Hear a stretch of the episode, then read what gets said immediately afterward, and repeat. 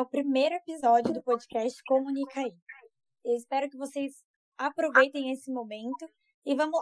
Hoje é o nosso primeiro episódio e a gente vai falar sobre a cultura do cancelamento. Mas antes de entrar no tema, deixa eu apresentar para vocês quem vem comigo nessa. Primeiramente, Beatriz. Oi, gente, tudo bem? Meu nome é Bia, eu faço jornalismo na Unip. Eu faço jornalismo com a Gi e com a Bianca também, que vai falar. Agora, ela, elas são minha parceira de turma. Então é isso aí. Oi, gente, eu sou a Bianca, também sou colega de turma das meninas de jornalismo. Como eu disse, o nosso tema vai ser sobre a cultura do cancelamento. Mas antes da gente começar, para quem não conhece esse assunto, para quem quer entender um pouquinho mais, Bom, a cultura do cancelamento, ela é o ato de punir socialmente alguém por alguma polêmica, fala ou ato considerado ofensivo. Algumas vezes esse cancelamento pode ser passageiro e outras vezes não. Ele pode se perder um cancelamento que dura, dura um dia, mas tem cancelamento que dura anos.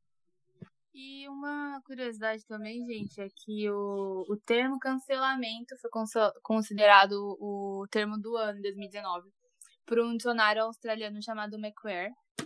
é um dicionário que sempre elege as palavras que melhor definem o comportamento humano contemporâneo. E a publicação desse dicionário deu a explicação do termo, que seria uma atitude tão persuasiva que ganhou seu próprio nome e se tornou, para o bem ou para o mal, uma força poderosa, porque de fato o, o ato de cancelar alguém, ainda mais hoje em dia, na época da internet, é, se torna algo bem poderoso. E a gente conversou com a Carla de Lima, ela é psicóloga clínica, especialista em terapia cognitiva, comportamental e transtorno de personalidade. Ela falou um pouquinho sobre isso. Cultura do cancelamento é uma prática de deixar de seguir ou fazer duras críticas a um comportamento, a um, um julgamento, um pensamento de uma pessoa nas redes sociais. E uma das finalidades é punir esse, esse erro considerado grave. O que eu acredito que às vezes pode tomar uma proporção muito grande, causando consequências físicas, emocionais, profissionais e até mesmo na vida familiar daquele indivíduo.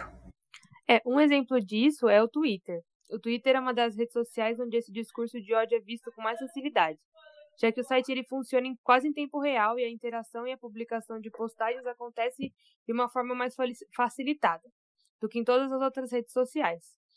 O Twitter acaba sendo a principal rede social onde o cancelamento acontece, e lá os ataques é, em massa de determinado grupo é mais fácil das pessoas se reunirem e ir contra é, alguma coisa. E lá acaba ganhando quem grita mais alto. Uma rede social que também é bem, bem presente nos dias de hoje, né? Ela é grande, influente, é o Instagram. Ele continua sendo uma rede social importante. Eu não sei quem tá na frente aí, se é o Instagram o Twitter, em termos de influência, acho que os dois são bem poderosos, o Twitter um pouquinho mais. Mas o Instagram, ele é conhecido por publicações de notícias também, não tão rápido quanto o Twitter. O Twitter meio que funciona em tempo real. Mas a páginas de fofoca são muito comuns de se encontrar no Instagram, páginas de notícias em geral, principalmente em épocas de reality shows, que muitas pessoas criam é, perfis justamente para falar sobre aquele determinado reality show, como o Big Brother ou a Fazenda. A gente conversou com a Lelis, ela é a administradora de uma página no Instagram sobre o BBB dessa edição. E o nome da página é BBB21 Hoje. A página tem mais de 50 mil seguidores. Ela tá sempre postando atualizações do que acontece na casa, das últimas notícias. Quem... Ela comentou um pouquinho sobre esse discurso de ódio, podemos dizer assim, que acontece nos comentários. Vejo muito discurso de ódio nos comentários. Na verdade, eu acho que a maioria dos comentários é, é voltado para o ódio. É, e eu observo, eu observo que os vídeos onde as pessoas sentem mais raiva, sabe? Os vídeos, os vídeos onde, onde eu posto que tem mais repercussão e tem mais comentários são aqueles vídeos onde as pessoas elas, elas ficam com raiva de algum é, de algum diálogo entre os participantes Ó, um exemplo que a gente pode ter com tudo isso é de reality shows, que uma, um caso bem recente foi o caso da Carol Conká, que acho que todo mundo conhece e todo mundo viu o que aconteceu com ela. É, como a Bianca disse, né?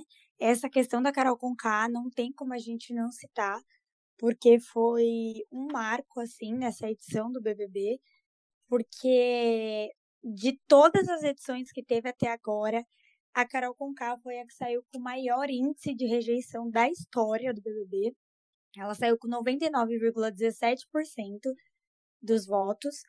E ainda assim, por mais que ela foi cancelada e continua cancelada até hoje, a Globo resolveu mostrar a vida dela e como ela seguiu depois de todo esse cancelamento, tanto que lançaram um documentário chamado A Vida Depois do Tombo, que lança dia 29 de abril a Globoplay, que é onde vai mostrar toda essa fase da Carol Conká, de quem ela era, né, até se tornar a Carol Conká após sofrer todo esse cancelamento. É, Para falar um pouco mais sobre esse efeito, né, do pós-cancelamento, da vida de um cancelado, a gente vai ouvir um pouco sobre o que a psicologia. São muitos impactos que o cancelado pode ter, né? Eu acho que uma das mais significativas a ser sentida é aquela sensação de isolamento, de não pertencimento, de exclusão e, consequentemente, ler esses comentários, né? até onde essa, essas críticas chegaram pode aumentar o nível de angústia desse, desse cancelado. E com essa angústia tamanha, crises de ansiedade certamente vão aparecer.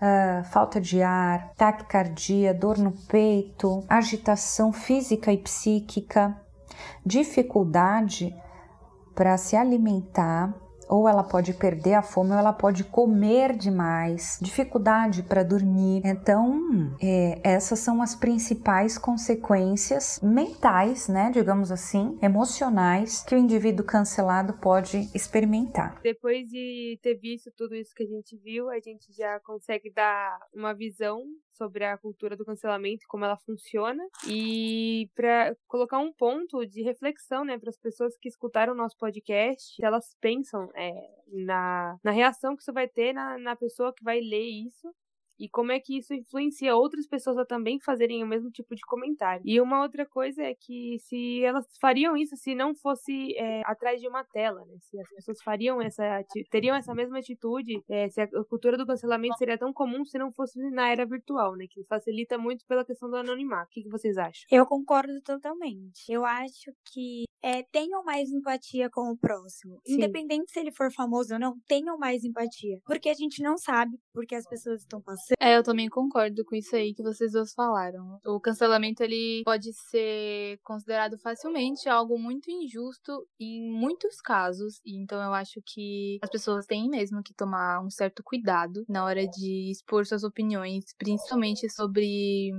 algo que é realmente errado, né? Digno de correção. Sim. Foi bom enquanto durou, mas esse foi o nosso primeiro episódio, nosso episódio de estreia, falando sobre um assunto muito abrangente. Mas eu espero muito que vocês tenham gostado.